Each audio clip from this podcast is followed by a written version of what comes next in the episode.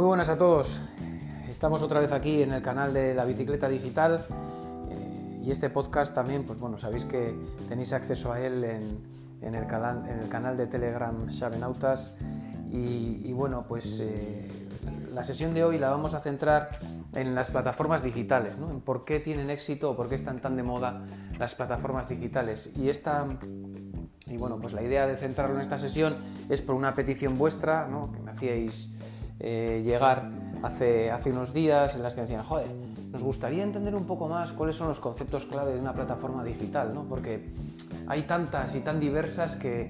Eh, ¿qué, es lo que tenemos que tener en cuenta ¿no? a la hora de seleccionar o a la hora de entender si necesitamos una plataforma digital? Bien, pues eh, bueno, voy a intentar desde mi humilde eh, perspectiva daros lo que yo considero eh, son esos aspectos clave. ¿vale? En primer lugar, eh, resalto, como lo he hecho en alguna otra ocasión, que este canal y este podcast está centrado en el mundo de la industria. Por lo tanto, vamos a huir de plataformas tipo Facebook, ¿no? donde decimos, venga, ponemos una plataforma y el contenido lo generan los usuarios y luego lo... No, no estamos hablando de eso. ¿vale? Estamos hablando de plataformas digitales que nos tienen que ayudar a aumentar la competitividad de nuestro negocio, a tomar decisiones más ágiles y a anticiparnos a potenciales problemas u oportunidades que podamos tener en el negocio de nuestras empresas. Siempre, repito, de eh, ámbito industrial o orientadas al business to business. ¿vale? Por lo tanto, en primer lugar, lo que voy a intentar es eh, definir con palabras sencillas eh, ese concepto de plataforma digital orientada a la industria. Y, lo que podríamos, o al menos mi, aproximación sería la siguiente. Eh, una plataforma digital podríamos definirla como eh, el gestor y facilitador de conocimiento de la empresa y del mercado para la toma de decisiones. Ya veis que hemos introducido el concepto de la gestión y facilitador de conocimiento por un lado, tanto de empresa como de mercado también, porque es importante que, pueda ser un canal para nuestros clientes y por lo tanto nos tiene que ayudar a tomar decisiones, ¿no? porque si no nos ayuda a decidir o no nos ayuda a tener mayor control, pues de poco, de poco nos podrá eh, servir, porque no se trata de tener una plataforma digital para estar enganchados a ella y pasar mucho tiempo en ella si luego no repercute en el negocio. ¿vale? Bien, en el siguiente aspecto, ¿cuáles son las líneas o aquellos aspectos bueno, pues, eh, básicos ¿no? que deberíamos tener en cuenta cuando hablamos de plataformas digitales? Pues lo primero, eh, muy importante, lo que no se ve, la arquitectura digital. Tenemos que estar preparados para poder comunicarnos con diferentes tipos de máquinas, activos e incluso eh, diferentes tipos de fabricantes de un mismo sistema o una misma línea, PLCs, datos de diferente tipo, etc. Para ello eh, es muy interesante ese concepto de interoperabilidad ¿vale? de, nuestra, de nuestra, arquitectura digital. En la medida que podamos desacoplar esos eh, módulos o conectores ¿no? con los diferentes elementos a introducir en la plataforma, pues eh, más interesantes serán nuestras oportunidades desde el punto de vista de independencia frente a terceros. ¿Qué es lo que suele ocurrir aquí? Bueno, pues suele ocurrir que hay muchas plataformas que son muy dependientes de pues, algunos servicios concretos o de algunos conectores concretos. Eh, me integro muy bien con una plataforma o un sistema RP o un sistema MES de control de la producción, pero no con otros. O si quisiera hacerlo con otros, pues tengo que replantearme gran parte de lo que me ocurre. O como nos está ocurriendo en un caso concreto eh, eh, recientemente, pues un proveedor de un sistema MES que tiene un problema de rendimiento grande cuando quiere ser amigable o quiere integrarse con terceras eh, plataformas o terceros eh, actores, pues porque no había pensado ese concepto de escalabilidad dentro del desarrollo de su solución. ¿vale? Por lo tanto, la arquitectura digital es muy importante y nos tiene que ofrecer muchísima flexibilidad. Cuanto más desacopladas tengamos las diferentes partes que formen esa plataforma entre sí, y me refiero tanto a la parte de conectores de datos como hasta la parte de experiencia de usuario, ¿no? del, del, usuario final, pues mejor que mejor. ¿vale? Bien, siguiente aspecto interesante, el tema de la seguridad, ciberseguridad. Lo hemos hablado aquí con David Barroso de Countercraft hace, hace unas semanas. Para que una plataforma sea segura, el usuario no tiene que verse limitado, no tiene que sentir, no tiene que eh, em, sufrir esa seguridad, ¿vale? Por lo tanto, tenemos que tenerlo bien cubierto, pero sin, eh, sin que afecte negativamente a la experiencia del, usuario. Otro aspecto clave y pensando siempre en la finalidad de estas plataformas, que lo que decíamos era gestor y facilitador de conocimiento para, para tomar decisiones, si queremos tomar decisiones tenemos que tener un módulo de, gestión o de interacción con la plataforma a nivel de dashboarding o de cuadros de mando similar. Esto en muchas ocasiones muchas empresas ya lo hacen con otras herramientas y pues bueno, eh, digamos que tendríamos dos mundos. ¿Es malo? No, no es malo tenerlo separado, pero es más eficiente tenerlo junto. El concepto de Business Intelligence, pues bueno, mm, desde mi punto de vista, eh, tiene carencias, ¿no? porque nunca va a poder hacer o nunca va a poder tener el dinamismo que tienen pues bueno, eh, los, elementos más característicos de una plataforma digital a la hora de poder predecir elementos, introducir algoritmos, etc. Si queremos tener un business intelligence a margen de la plataforma digital, pues tendremos que integrarlo y dependerá tanto del business intelligence como de la arquitectura digital. Ahora bien, para una plataforma digital poder incluir ese concepto de cuadro de mando de Business Intelligence no es algo eh, complejo. Por lo tanto, parece que tiene todo el sentido del mundo que en la medida de lo posible se pueda integrar en esa misma eh, plataforma digital. ¿vale? De hecho, de ese modo pues no será necesario o carecería la empresa la necesidad de tener personal que conozca pues, cómo funciona ese Business Intelligence, el ClickView, el Power BI, el, lo que sea, ¿no? porque al final pues bueno, estas herramientas también requieren de, trabajo y de cocinado para poder poner los datos como, luego quiere pues, bueno, pues el, management, el equipo de dirección o aquellas personas que vayan a tomar decisiones. Bien, em, siguiente, siguiente aspecto o, aplicaciones, ¿no? Eh, aplicaciones, perdón, eh, características, funcionalidades.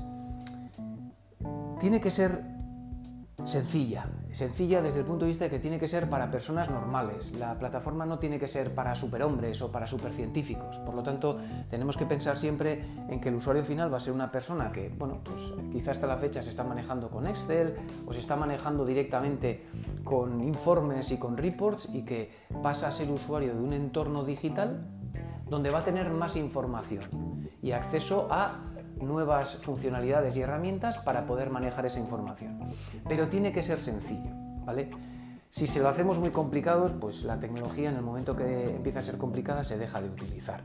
Por lo tanto, eh, sencillez sobre todo, ¿vale?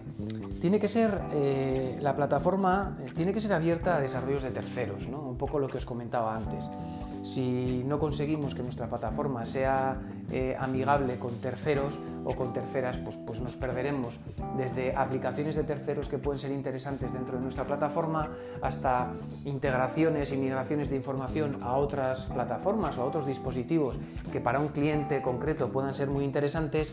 Hijo, pues al final si no tenemos esa capacidad de poder eh, ser interesante para el desarrollo de terceros, pues perderemos una de las grandes ventajas de, estas plataformas que por otro lado es uno de los grandes hándicaps que tienen los grandes, estas grandes empresas que, pretenden estar en todos los sectores con su concepto de super gran plataforma, pues bueno, que son plataformas además de caras eh, muy rígidas y que por otro lado, pues realmente para una empresa industrial, pues que no sé, te están ofreciendo un 80% de cosas que, obviamente las pagas, pero que rara vez las vas a necesitar, ¿no? porque lo que realmente necesitas es pues bueno, un 20% de lo que nos ofrecen y que pueda ser compatible con eh, determinadas herramientas de terceros, pues porque eh, quizá resuelven de mejor manera el problema.